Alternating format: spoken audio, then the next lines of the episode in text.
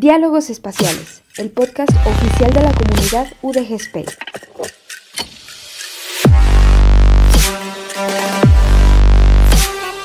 Aportando un granito de galaxia a tu conocimiento.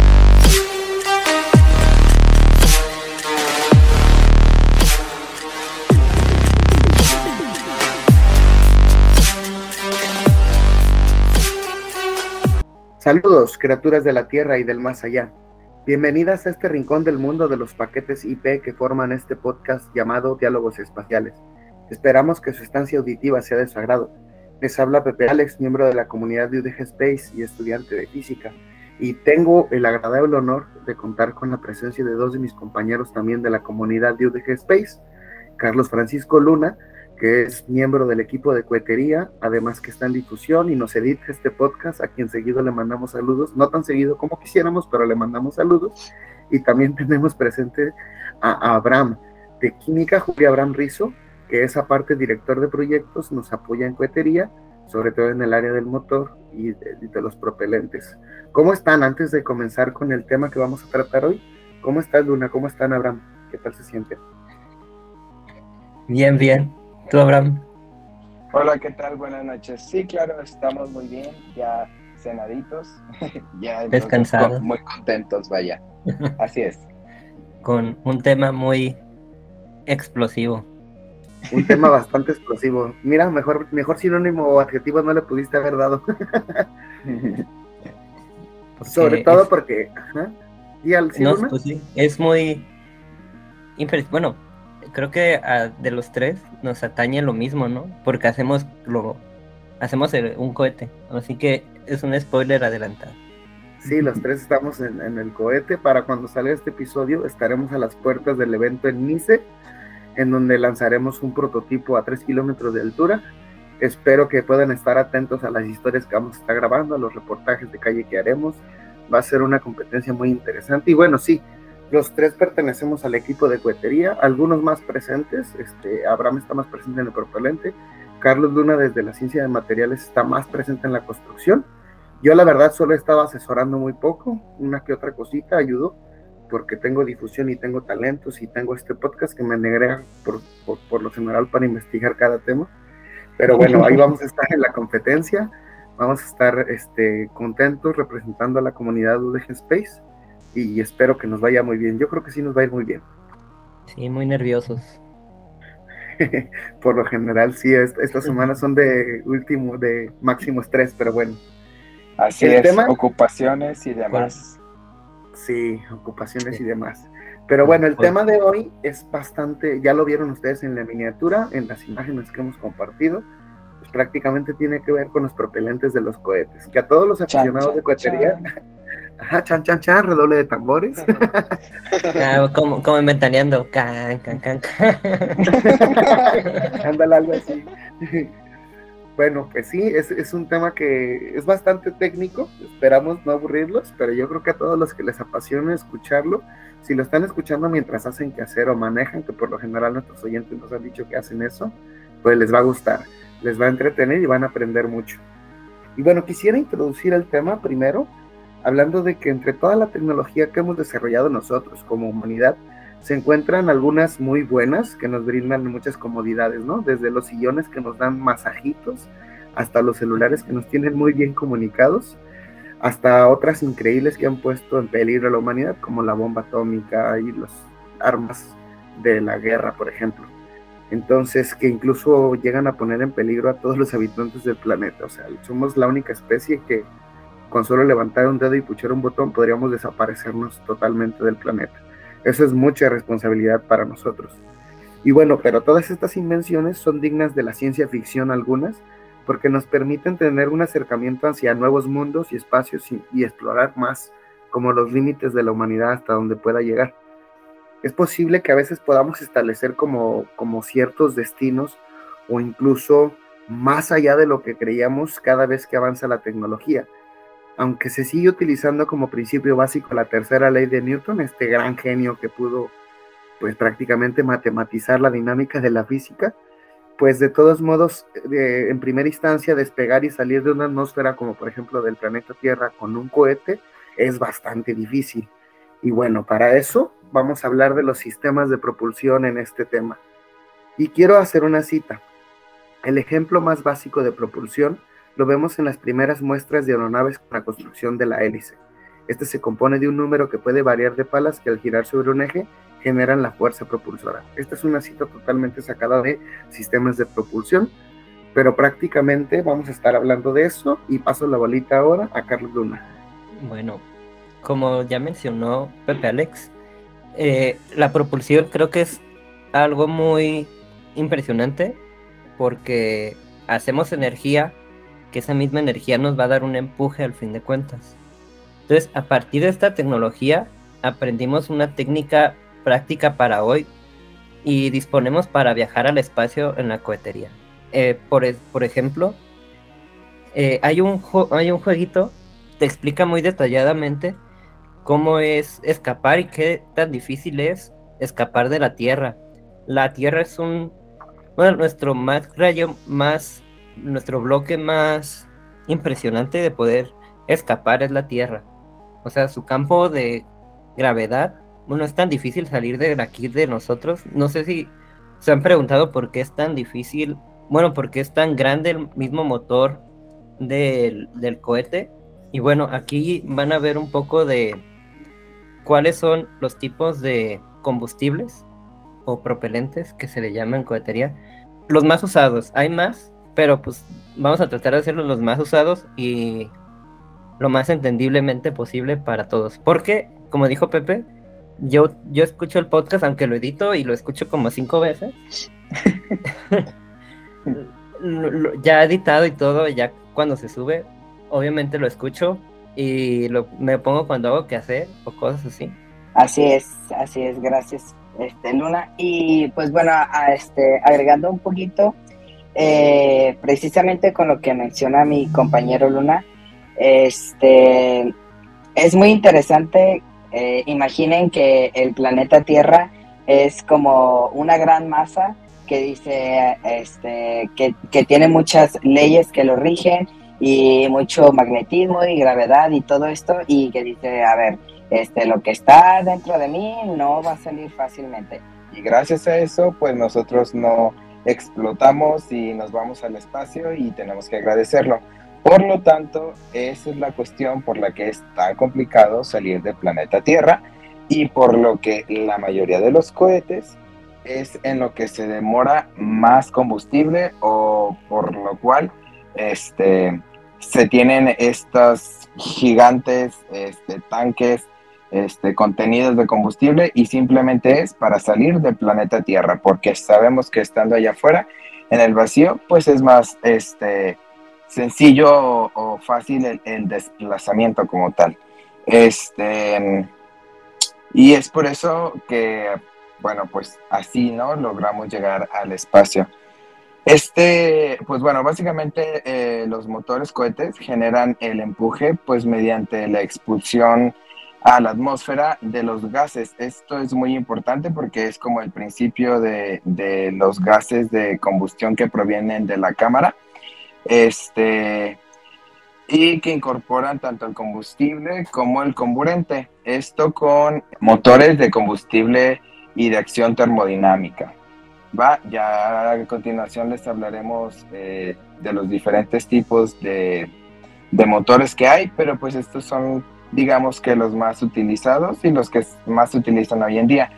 Que no quiere decir que no existan otros, de hecho existen un chorro, pero digamos que desde hace muchos años se han estudiado otros tipos, pero por alguna cuestión u otra que ya discutiremos eh, un poquito adelante, pues ya veremos por qué no ha sido como de mucho éxito, vaya, o por qué seguimos cayendo en los combustibles de propulsión termodinámica.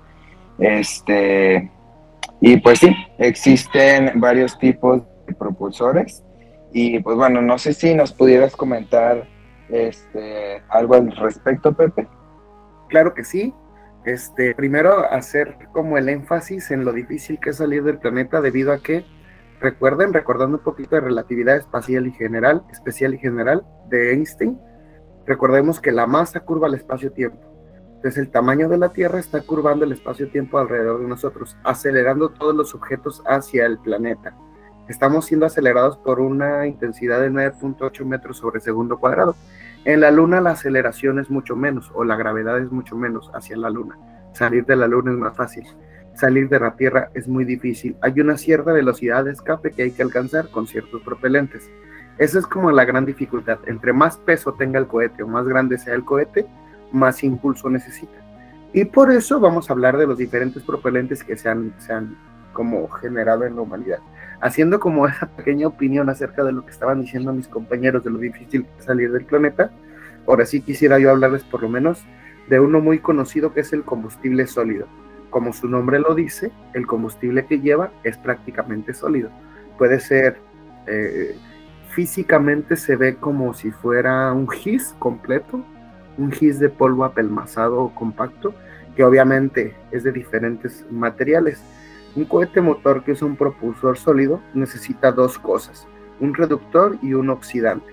Y obviamente el motor consta de una cubierta, una tobera y una beta o carga propulsora. Y obviamente el material para hacer la ignición es como el cerillazo, por así decirlo, con el que enciende toda la, la masa propelente. Su mayor ventaja es una disponibilidad constante y es un corto tiempo de arranque, o sea que prende en breve. Es de fácil transporte y se puede almacenar muy fácil también. Obviamente uno de los inconvenientes que tiene este tipo de propelente es que no se puede controlar tanto el empuje porque es prácticamente como las palomitas que a veces lanzamos. Una vez prendida la mecha y encendida, se empieza a consumir todo el propelente. Es decir, una vez que se realiza la ignición, se empieza a consumir y todo tuvo que haber sido previsto. Tanto la pureza del propelente como la cavidad en la que va a estar, la presión a la que va a salir. Entonces, todo tiene que haber sido previsto porque no se puede controlar una vez que se inicia el proceso. Un motor siempre consta de una cubierta, una tobera y, el material para la ignición. Y el material va a ser lo más importante. Eh, se comportan como una masa sólida, se quema de una manera predecible y produce gases de combustión. Los gases son los que van a, ir con la tercera ley de Newton, acción-reacción, y va a ocasionar el empuje. Las dimensiones de la tobera. Ajá, sí, este, adelante. Perdón que te interrumpa, eh, Pepe, pero fíjate que sí, eso es algo muy bueno del propelente sólido, porque precisamente eh, nosotros podemos modelar de alguna manera cómo se va a comportar el propelente este, el tipo de núcleo que le vamos a meter, si va a ocupar núcleo, si no va a tener núcleo. Acaba de destacar que el núcleo es este, un orificio, por así decirlo, en la parte media del motor, eh, o pues sí, del, del, bloque, de este bloque que dijo Pepe, que es como un cilindro, en medio tiene como un hueco por el que, que dependiendo su forma, eh, va a ser el tipo de quemado que, nos va a ocasionar y esto también nosotros, en base a, de lo que se compone el, propelente, nosotros vamos a saber este, los, los gases que va a producir, el tiempo en el que se va a quemar, la temperatura que va a haber dentro del motor, este, y pues ciertas características, digo, es como lo bueno de, de también de este propelente sólido. Sí, Así y también, como pues dicen los, mis compañeros, este combustible es el más eficiente que pueden encontrar.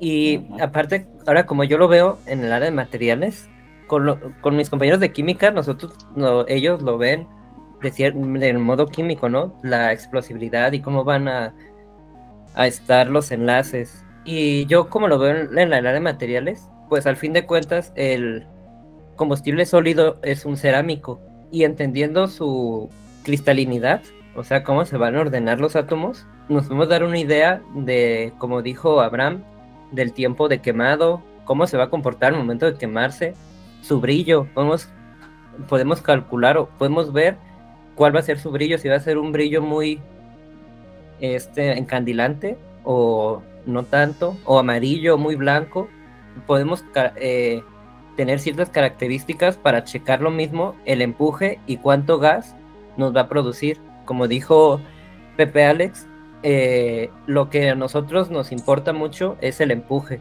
¿Y cómo nos van a dar el empuje?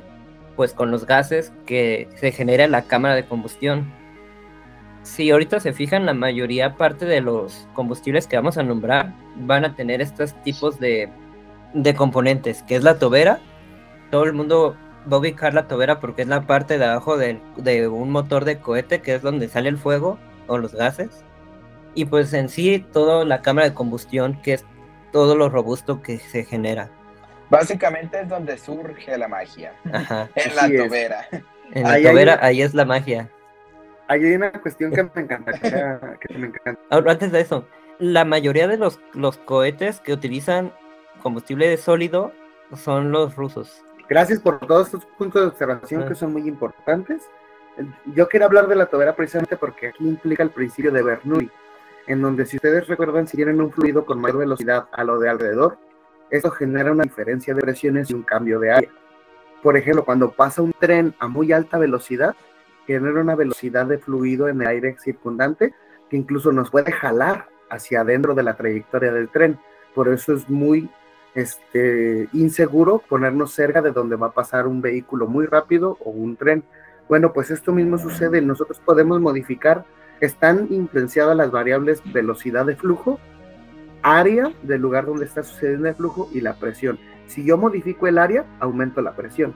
Si modifico la presión, aumento la velocidad. Entonces la tobera tiene una geometría interna tal que primero reduce toda el área para aumentar la presión, mantiene una velocidad constante en una partecita que parece muy constante de la tobera y luego vuelve a, la geometría vuelve a expandirse de manera convexa, de tal modo que mantiene máxima velocidad, manteniendo una presión constante muy parecida a la atmosférica exterior, de tal modo que el empuje sea máximo, es decir, que toda la energía de los gases lo va a convertir, todo lo va a convertir, tanto área como presión, lo va a convertir en velocidad.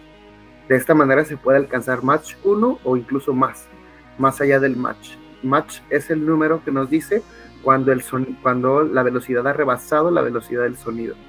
Por eso un cohete primero, cuando alcanza el Mach, primero se ve y después, hasta después se escucha el sonido, porque ha alcanzado una excelente velocidad. Todo eso se alcanza analizando, parametrizando y simulando todo el proceso termodinámico que tendrá dentro de la tobera de acuerdo a la geometría de la tobera.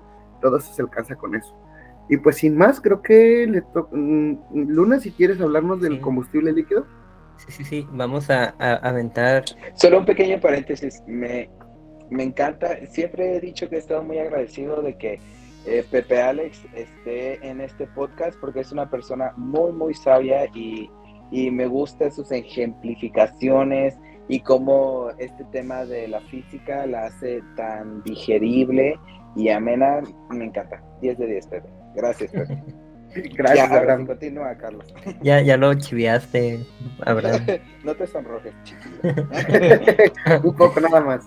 Ay, ya se siente el calor.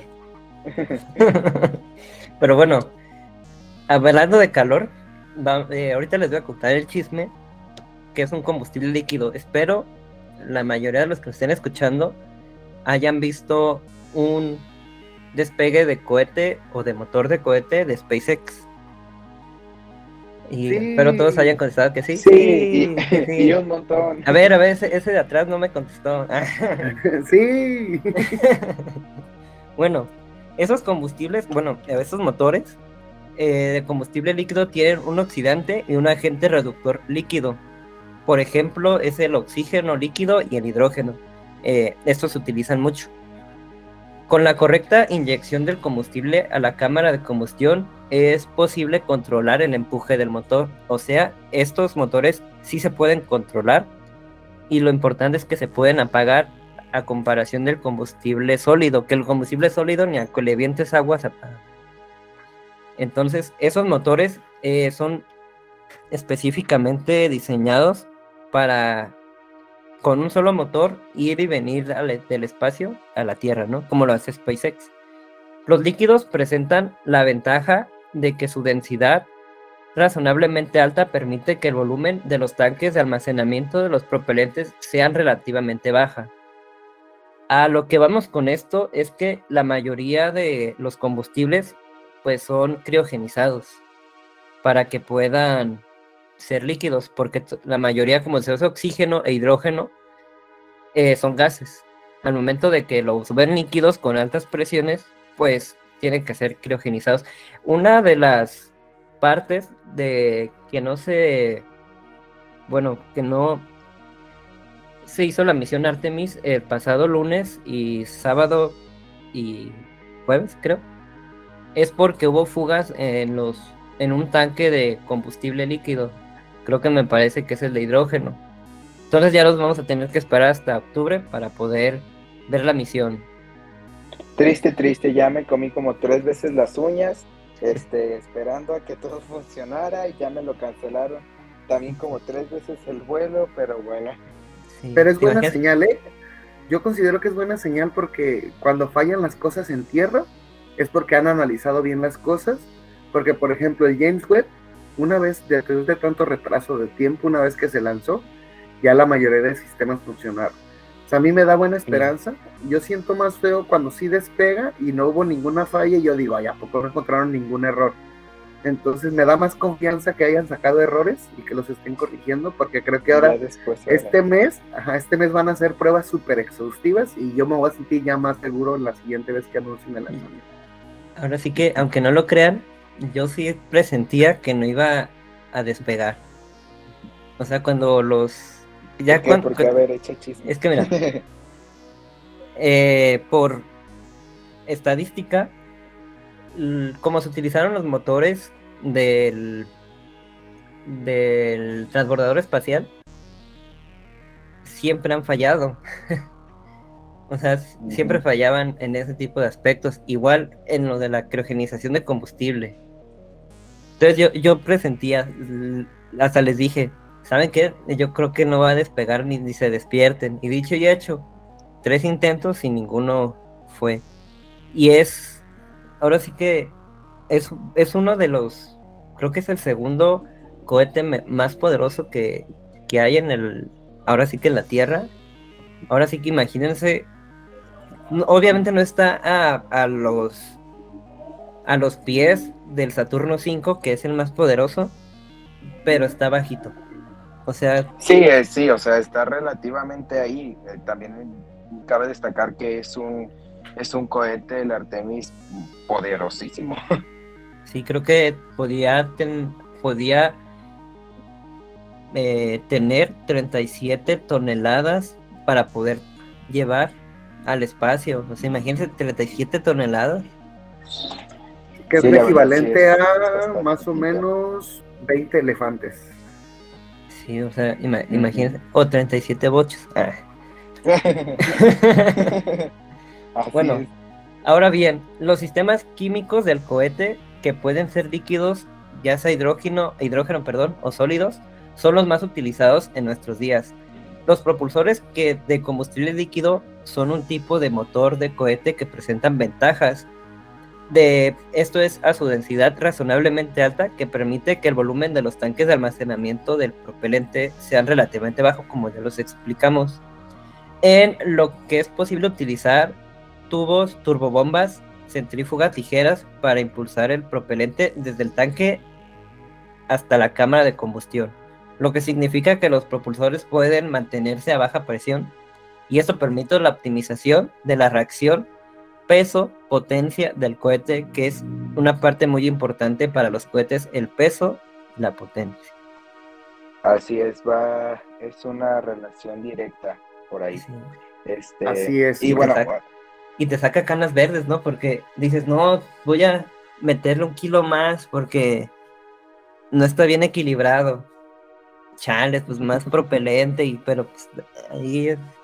Pero más pues, propelente también pesa más Pesa más. Al pesar más, al pesar más ocupas más impulso. es, Una, es un juego de ecuaciones diferenciales que solo con métodos numéricos a veces podemos lograr como el, la predicción correcta.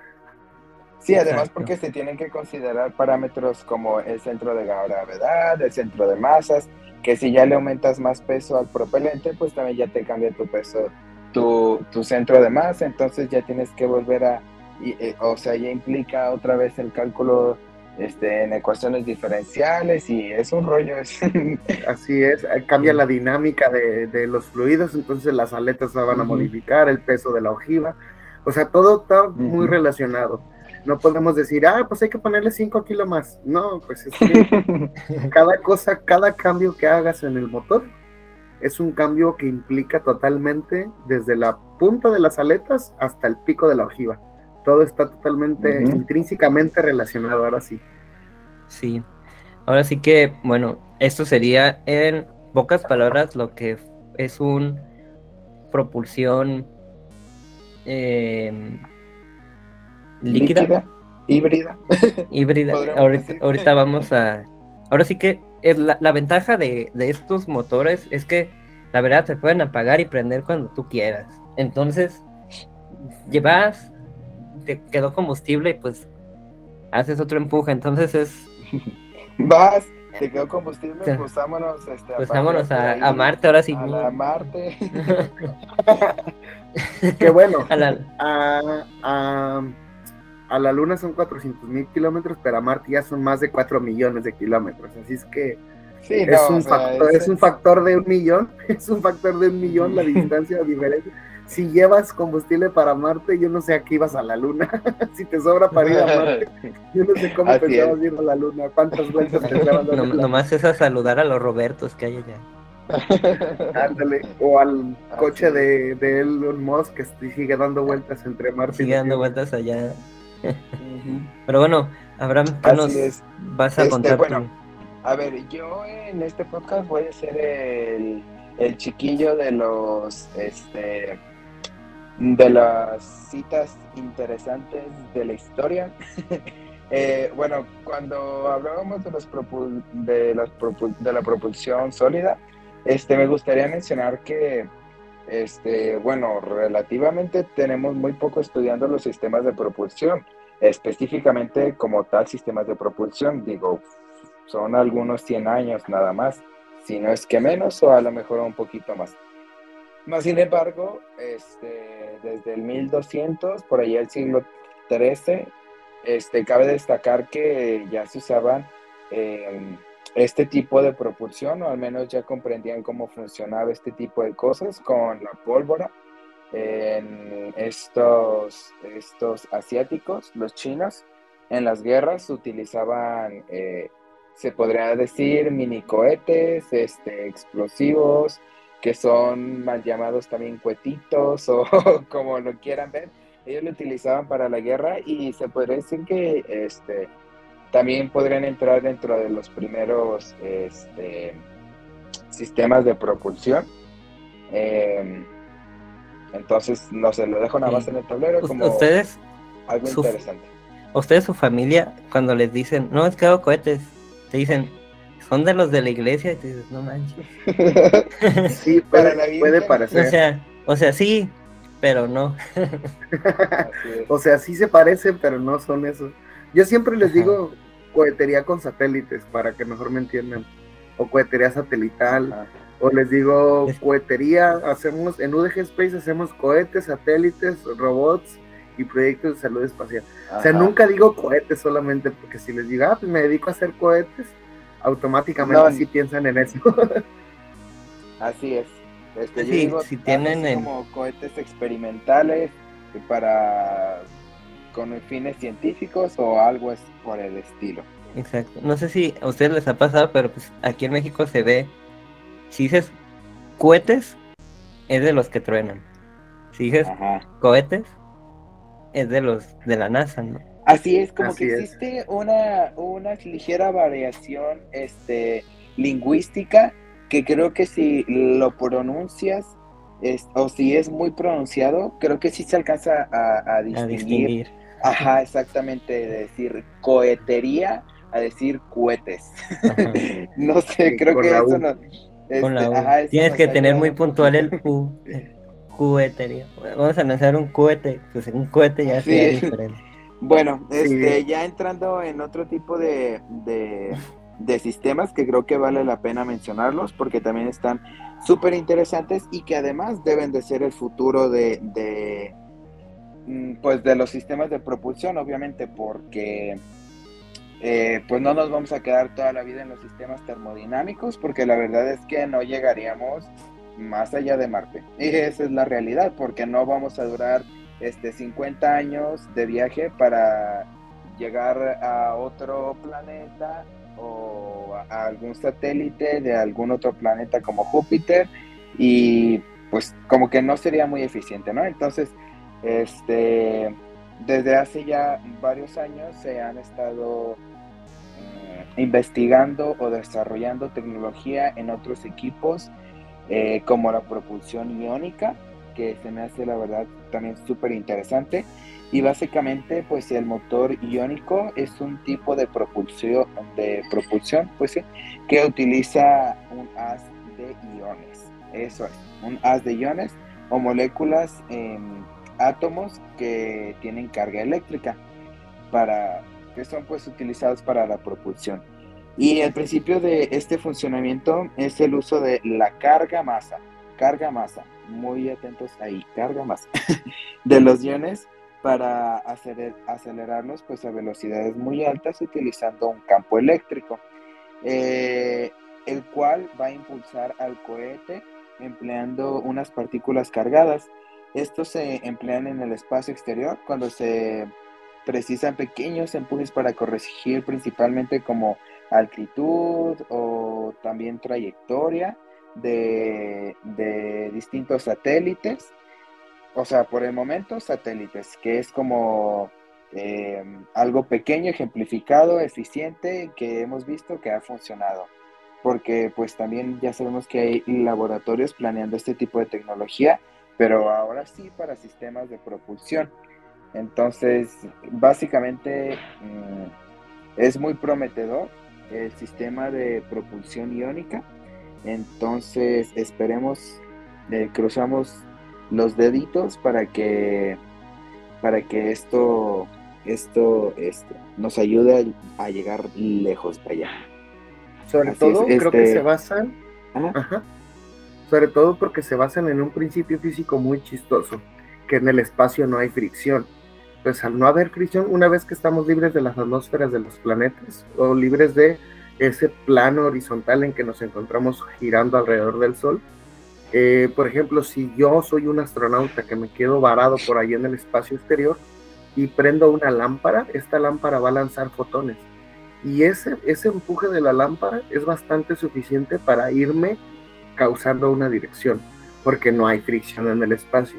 Entonces, este tipo de motor iónico se basa en eso, en as eh, impulsados por un campo eléctrico, y esto nos podría ayudar una vez que ya estamos en el espacio sin fricción. O sea, si tú llevas un láser, con ese láser te puedes ir empujando. Es el principio de acción-reacción y, desde Newton lo conocemos. Si tú estás en una balsa y tienes un montículo de piedras, al ir liberando las piedras, cambias el centro de masa y vas generando un empuje en la, en la balsa. Esto se genera obviamente si no hay mucha fricción en el río o si tu corriente es laminar, si no tiene demasiados cambios de flujo. Entonces en el espacio esto puede funcionar. Y en la máquina de Grimsloop que trabaja electroestática es capaz de emitir un ventilador, por así decirlo, solo liberando electrones, descargando electrones de, de electroestática.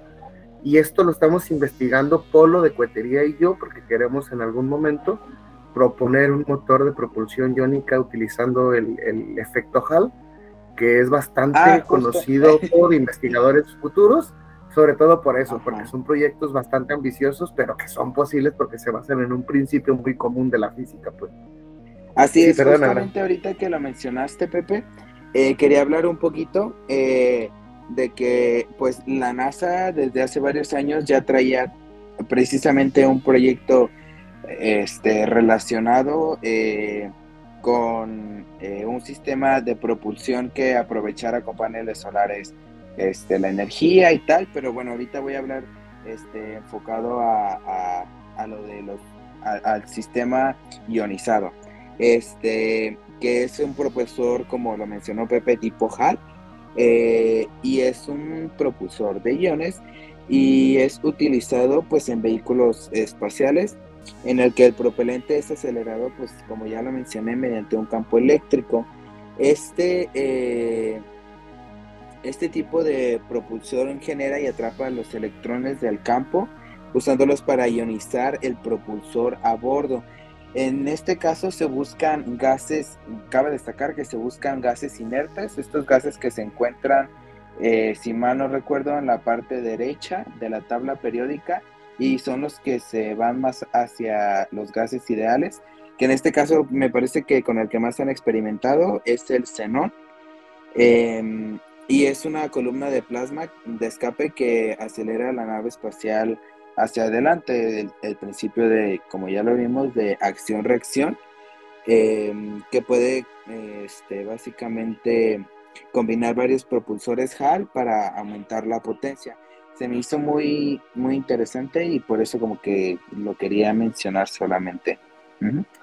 Muchas gracias, Abraham. Y obviamente ahí me estás dando pie a hablar de los motores de cohetes térmicos, que si ustedes se dan cuenta la palabra térmico solo nos habla de temperatura y ustedes dirán, ¿y cómo la temperatura puede hacer que un, un cohete se mueva?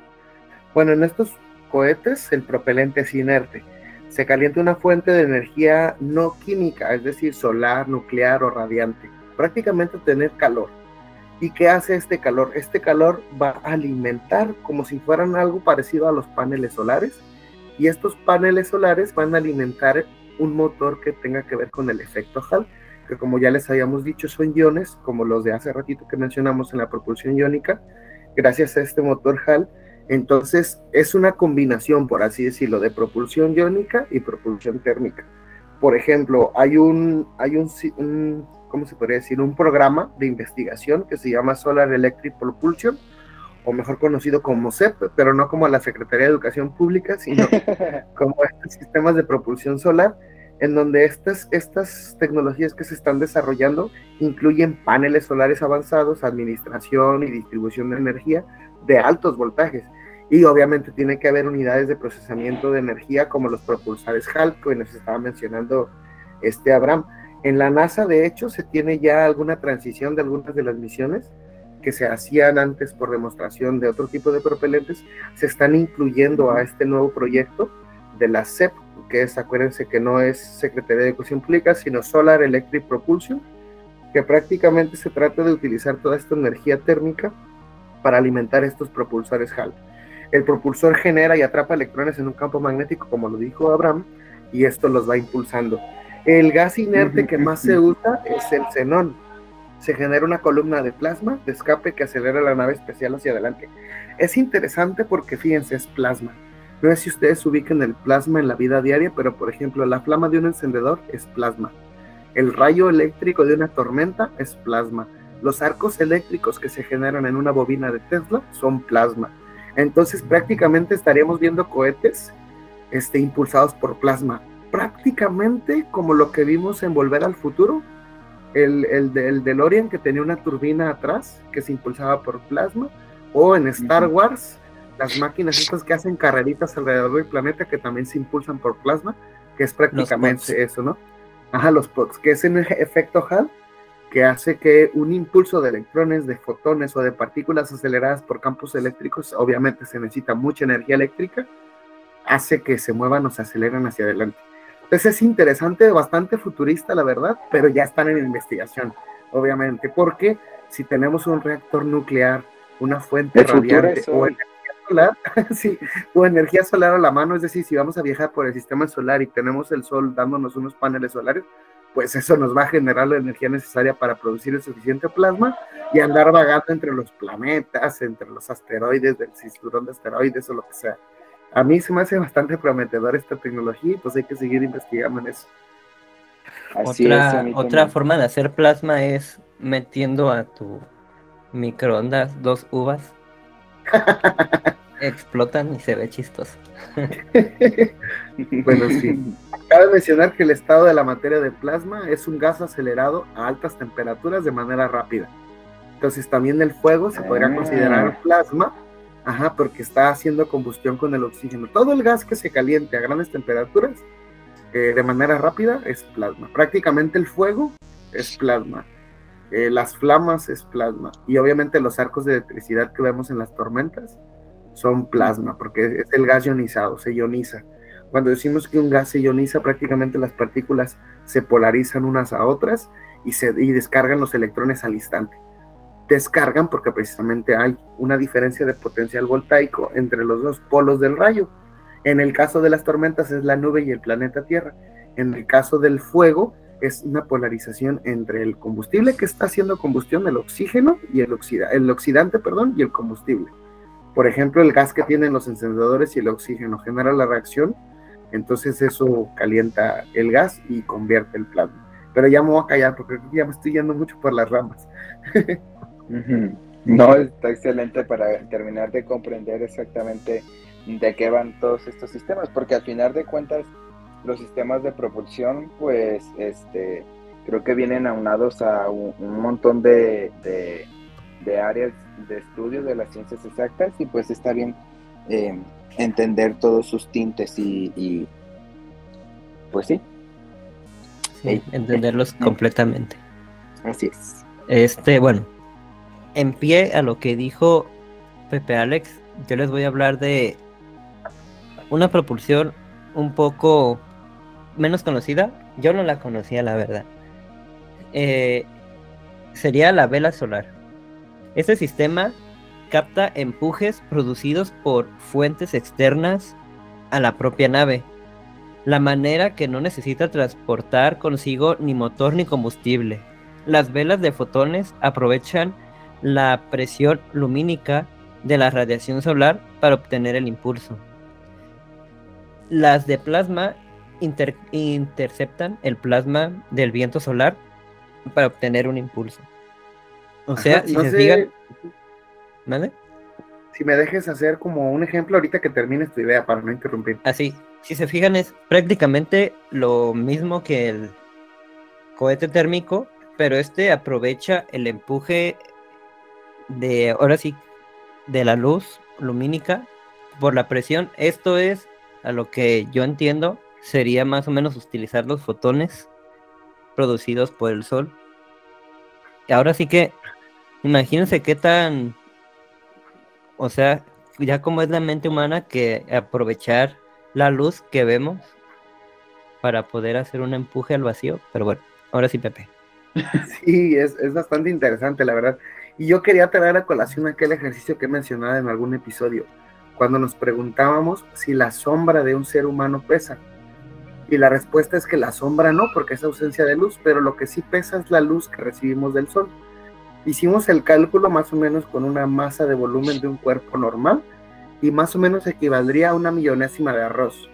Pero no crean que es poco. Una millonésima de arroz un impulso al vacío es un impulso constante.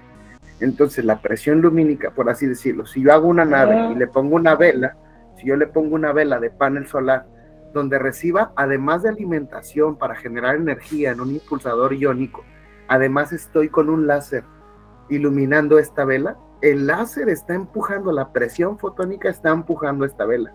Una vez que sale de los límites gravitacionales, obviamente con algún otro propelente fuerte, después si puedo poner la vela de cara al sol, los rayos del sol van a estar empujando esta vela. Obviamente necesita ser una, una un área grande, extensa, que va a tener dos aprovechamientos. Uno, el empuje de los fotones del Sol y dos, cada fotón que va llegando ahí por efecto fotoeléctrico descubierto por, descubierto por Einstein, por el cual ganó su primer premio Nobel, pues va a estar generando energía como cualquier panel solar. Y esta energía se puede mandar a un eh, propulsor de efecto Hall que también la acelere iónicamente. Entonces sería como aprovechar al máximo la energía que tenemos de estrella. Wow, wow, wow. Estoy muy impactado, la verdad, este, yo no había escuchado hablar de este tipo de, sistema de propulsión y me acaba de volar la cabeza. La verdad es que está súper interesante porque pues básicamente aprovechas todo, incluso algo que, te da, le da doble uso. Los fotones para que te empuje y, también para que te dé energía y pues te empuje más. Así es. A mí me, gustó mucho, sobre todo la propuso un señor que, que no me gusta mucho porque su, teoría sobre el, asteroide Oumuamua, de que posiblemente sea una nave extraterrestre y todo eso, como que lo mandó a la ruina. Yo creo que ya por ahí nuestros oyentes van a saber quién. Pero sus primeras investigaciones cuando él era catedrático de Harvard tenían que ver con velas solares y eran estas propuestas bastante interesantes, que yo creo que en algún futuro en donde tengamos más tecnología en cuanto a ciencia de material, en donde podamos hacer estas membranas extendibles, no sé, con tubos de carbono o lo que sea, que puedan captar hay, una, Hay una investigación de eso. el, o sea, para aprovechar al máximo las celdas solares o las celdas fotovoltaicas, hay un material, bueno, una estructura cristalina llamada tipo rutilo. Eso es porque lo, bueno, la descubrió un tal rutilo, no sé qué fregados. El chiste es de que aprovecha casi el 100% de su de la captación de luz, pero se destruye casi automáticamente. Entonces, imagínense eh, diseñar ese tipo de material, pero que dure más. O sea que con la misma pantalla, te imaginas, con la misma pantalla de tu teléfono le enciendes, prendes esa, bueno, le, enciendes junto a la celda fotovoltaica y esa misma luz la puede almacenar. O sea, es prácticamente lo que se está logrando con ese invento, bueno, con ese estudio que se está diseñando. Allí en el CUSEI hay, bueno, mi coordinador de la carrera se dedica a hacer ese tipo de cosas y por eso sé que existe eso y se está investigando en el, en el mismo CUSEI. Ah, mira, porque yo había escuchado esto, que las velas solares ya se investigaron, pero que hace falta investigación en materiales. Qué bueno que nos complementes, Luna, porque yo no entendía bien qué tipo de materiales iban a venir a coronar estas investigaciones de velas solares. Y ya con lo que me dice ya me doy más una idea. Es que es mucho, o sea, hacer, no es lo mismo tener una celda solar de hace dos años, bueno, imagínense, de seis meses a una actual. O sea, la investigación de, de la acumulación de energía en ese tipo de celdas solares es tan inmenso que de verdad no se imaginan cuántos investigadores de materiales están involucrados en eso. Y muchos son doctores del CUSEI que los están implementando justamente en, las nuevas actualizaciones de las celdas solares. O sea, a base de rutilos, a base de nanopartículas, teniendo, o sea, imagínense, un centímetro cúbico de cualquier material, vamos a ponerle de titanio, puede abarcar lo que es una cancha entera de fútbol. O sea, un, ¡Ah! centímetro cúbico, si la convertimos en, en nanopartículas. Ahora imagínense dos centímetros cúbicos en una vela solar en nanopartículas foto, este, foto... Voltaicas. Ajá. Imagínense y la captación de energía que pueden hacer, porque al momento de tú tener un material en nanopartículas, cambia completamente. O sea, lo estás, cambia sus propiedades. Claro, sus propiedades termodinámicas cambian un chorro y, y físico-químicas también. Sí, o sea, es inmenso los nanomateriales, o sea que si alguien está interesado en los nanomateriales, contácteme.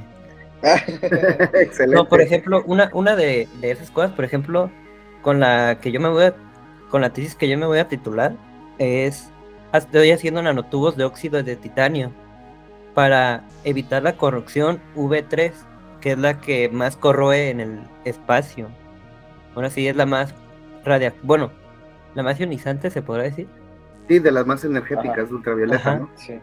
Entonces, yo estoy tratando de evitar esa corrosión para naves espaciales, así que tiene algo que ver con cosas fotovoltaicas también. Excelente, pues como ya vieron, está todo en investigación y a mí me emociona mucho cada que conectamos puntos gente de diferentes carreras, porque nos hace comprender más, uno, la complejidad del asunto, pero dos, lo mucho que se ha avanzado, ¿no? En cada área.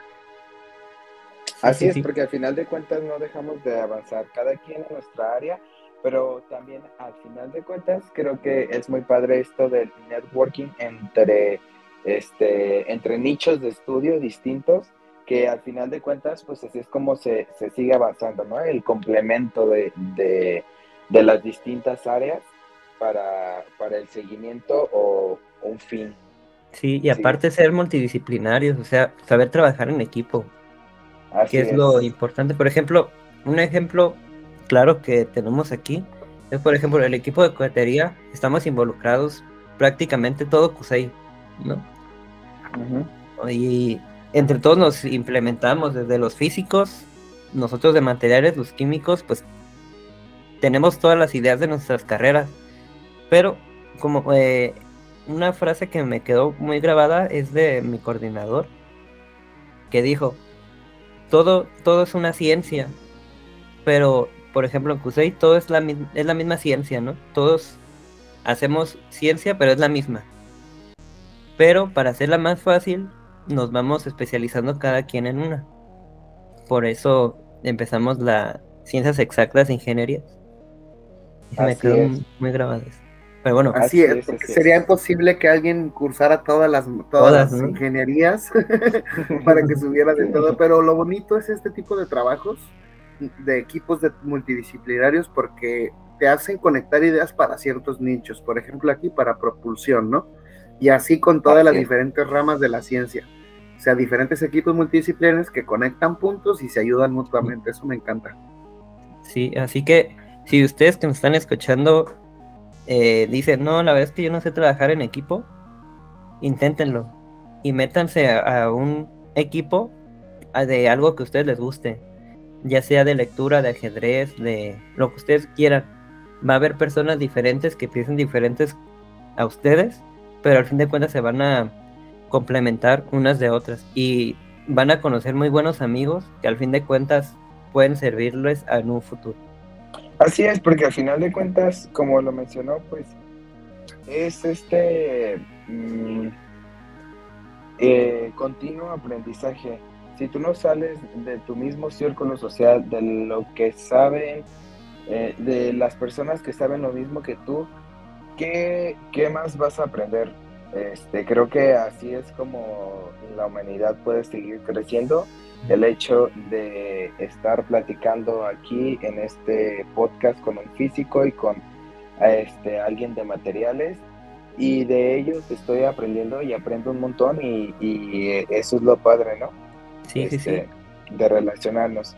Y pues, bueno, este, otra de las ramas que no hemos tocado este, que se nos ha olvidado un poquito de lado, pues es la nuclear, ¿no?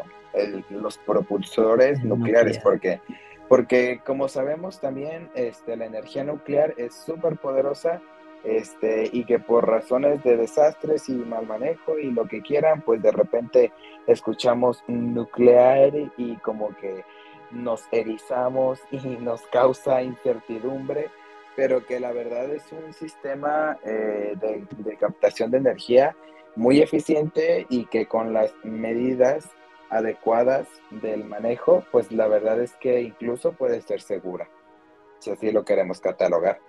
Este, y pues bueno, este tipo de propulsión es debido a, la continuación, eh, perdón, a la liberación continua de calor o pues electrones de los materiales radiactivos como puede ser el plutón, el plutonio, perdón, el uranio, que son altamente enriquecidos y estos pueden ser usados para la generación eléctrica en condiciones en las que pues no existen otros métodos posibles como en ausencia de luz solar.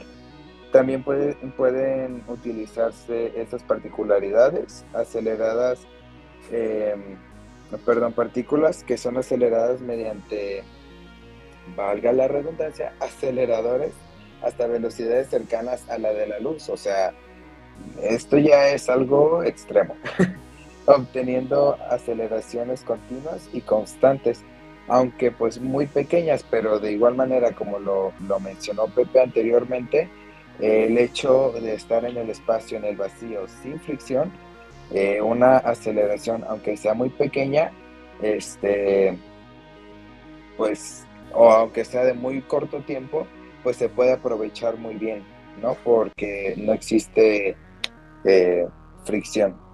Y pues bueno, estas velocidades pueden ser mayores a las que pueden conseguirse con los propulsores químicos habituales. Entonces esto ya es como una ventaja competitiva que le da un puntito en el checklist a este tipo de, propulsión. Además, eh, este sistema va un poquito de la mano con la propulsión termonuclear, que es una técnica utilizada o que utiliza el calor generado por una reacción nuclear para calentar un propulsor. Generalmente se podría decir que es hidrógeno líquido, eh, además por su abundancia en el espacio en general, ¿no? E impulsar una nave espacial. Frente a otras técnicas de propulsión espacial, que son pues basadas en el uso de combustibles de propulsión sólidos y líquidos, este, que ofrecen la ventaja de acortar muy considerablemente los viajes que son de larga duración. Eh, y con esto eh, hago otro paréntesis de un ejemplo de lo que mencionaba anteriormente, que también ya se han hecho estudios y había incluso programas. En, este pues también es eh, en la NASA y fue en los años 60, si mal no recuerdo, y se comenzó a investigar el uso de esta propulsión para viajes espaciales por medio de un programa llamado NERVA, este, que es, bueno, sus siglas son en inglés, Nuclear Engine for Rocket Vehicle Applications, y comenzó en el año 1979 y este, digamos que era un, se llegó a planear un viaje a Marte en el que se utilizarían básicamente tres motorcitos, tres motores Nerva. Y mm, pues bueno, este, lo triste de, este proyecto eh, fue que incluso ya estaba en fase de pruebas, de hecho, se cumplieron casi todos los requerimientos. El problema vino eh, cuando las políticas, este, o debido a las controversias políticas y ambientales que causaban mm, las pruebas nucleares, pues básicamente fue el golpe a la investigación de esta tecnología que sufrió pues básicamente su deserción en el año 1972, lamentablemente. Este, pero pues además han estudiado y se experimenta en la actualidad sistemas de propulsión termodinámica nuclear de cohetes por fisión y fusión. Este nota ahí interesante, subrayado y lo dejamos en el tintero para quien, quien escuche este podcast y guste meterse en este mundo de la fisión y la fusión, que también son este, prometedores en este campo, ¿no? Aunque aún no se han desarrollado prototipos como tal para cohetes, ya se están estudiando por ahí, ya hay gente interesada en el tema y se han hecho prototipos para saber cómo funciona la fisión y la fusión mediante experimentos y artefactos que aún se encuentran en total desarrollo en algunos en algunos países y en algunas potencias, como ya lo sabemos, Rusia, Estados Unidos, Polonia, metiéndose también por ahí a, las, a la carrera espacial, China, Japón, Corea, Italia, Canadá y bueno, demás países, ¿no? Que ahí esperemos que México esté eh, también figurando en estos países. Eh, creo que es algo que nos tiene que los botones, pero pues bueno, al menos ya hay gente interesada en y pues para eso estamos nosotros, ¿no? El futuro de México. o sea, imagínense, o sea, una, partir un átomo, todo el, el, desastre que, que ocasiona, ¿no? O sea, partir un átomo. Ah, Ahora, imagínense todos los átomos que tenemos nosotros en nuestro cuerpo, ¿cuántos kilotones podríamos producir? O sea, si llegan y podremos explotar con nuestros átomos. Según yo, no sé si estoy mal o estoy bien, pero serían más de 10.000 kilotones. O sea, imagínense un, ser humano de 70 kilos. 10.000 kilotones. O sea, imagínense la inmensidad. Y ahora, llevándolo eso al espacio, ¿se imaginan nada más eh, dividir un, un átomo? ¿Cuánto empuje no te dará? Así es. Claro, muchísimo. Y eso me gustaría hacer una aseveración, eso es fisión nuclear, que es la que tenemos que tener controlada, es decir, si se nos va la luz, valió madre. Es lo que puede, puede ocasionar. Pero lo que está en bastante investigación es la fusión nuclear, que no es lo mismo que la fisión.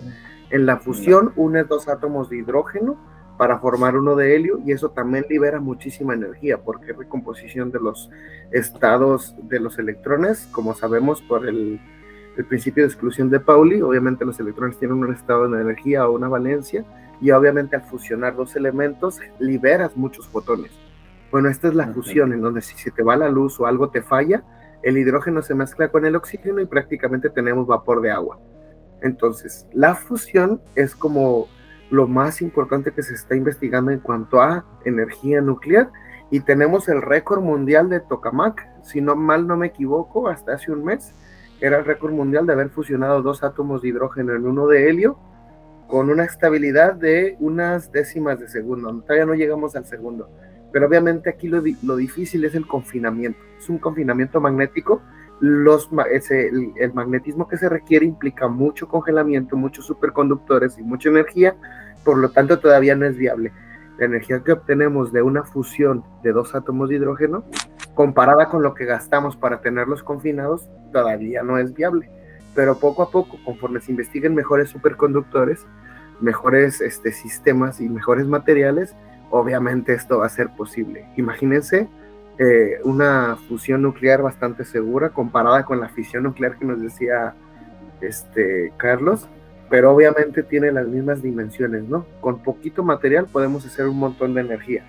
Y obviamente, pues, esto nada más a mí me da mucho ánimo a seguir investigando. No sé si ustedes que nos están oyendo también les da ánimo de saber más, de interesarse más.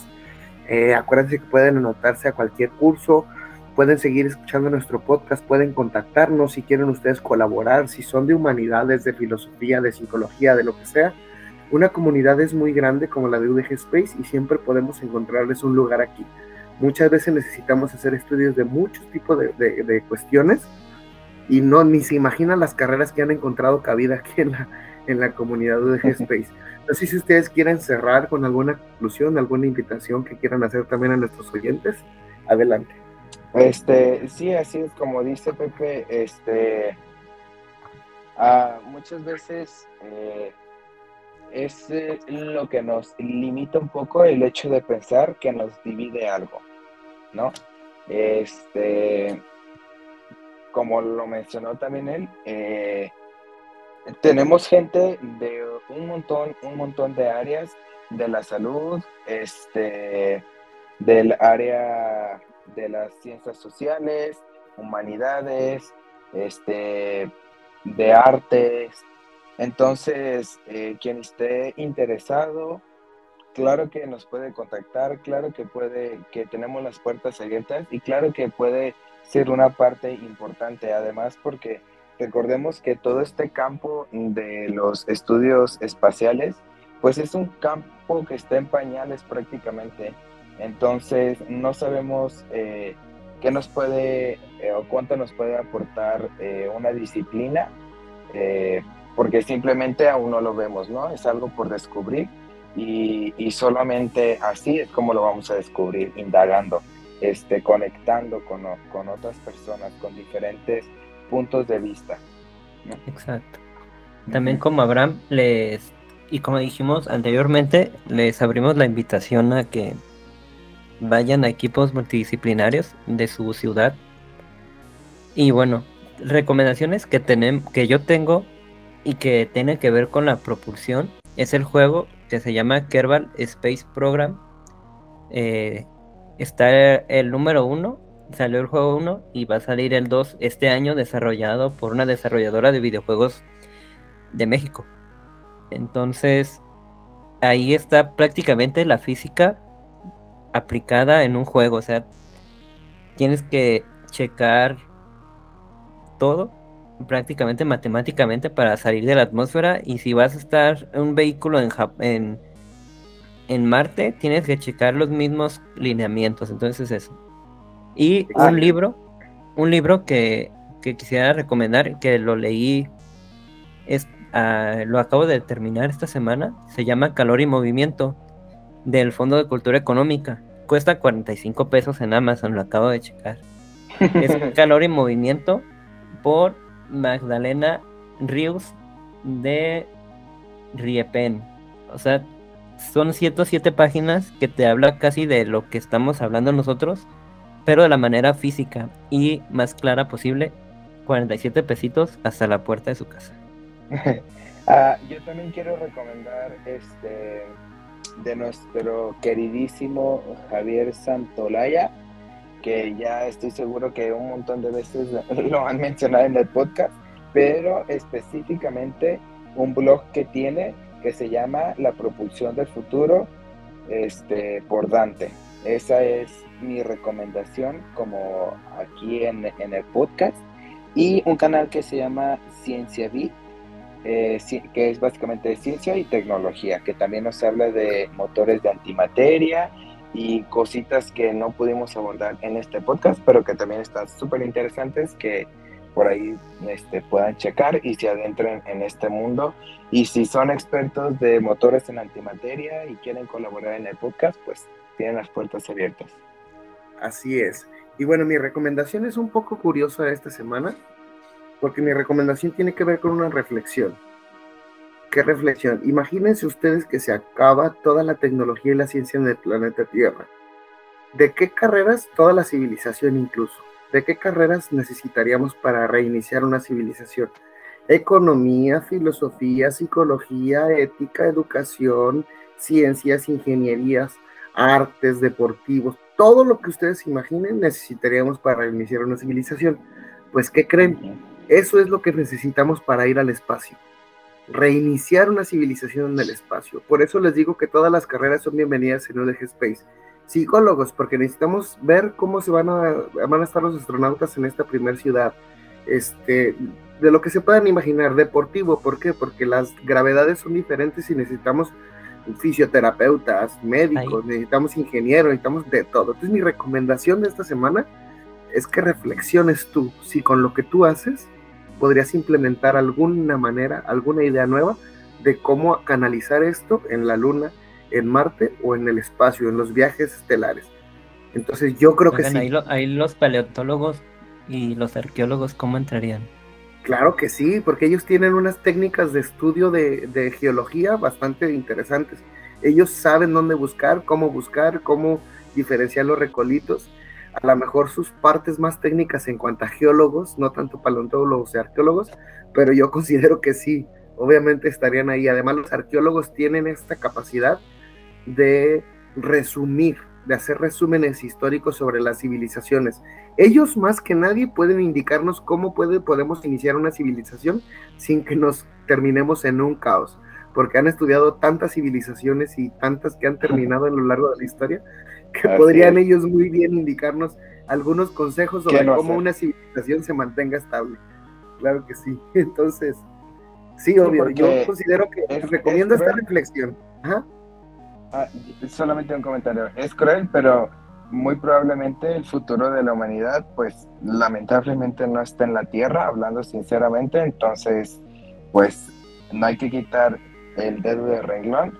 No está perdido y no es una guerra que vamos a dejar de luchar, el planeta, pero pues probablemente no. Entonces, claro que sí entran todas las disciplinas. Claro, o sea, si yo te doy a elegir entre tener un planeta para vivir o tener dos planetas para vivir, ¿tú qué me dirías, Abraham? Así, claro que dos, tres, los que se puedan descubrir.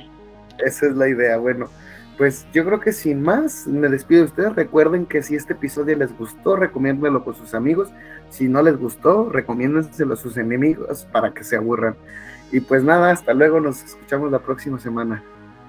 Nos vemos. Gracias por el espacio y espero este, sigan el podcast en redes sociales y nos vemos. Y ahora el intro. Ah. Chao.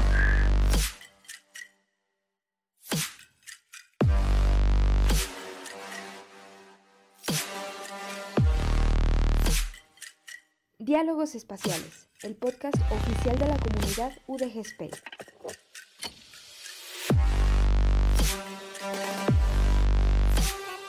aportando un granito de galaxia a tu conocimiento.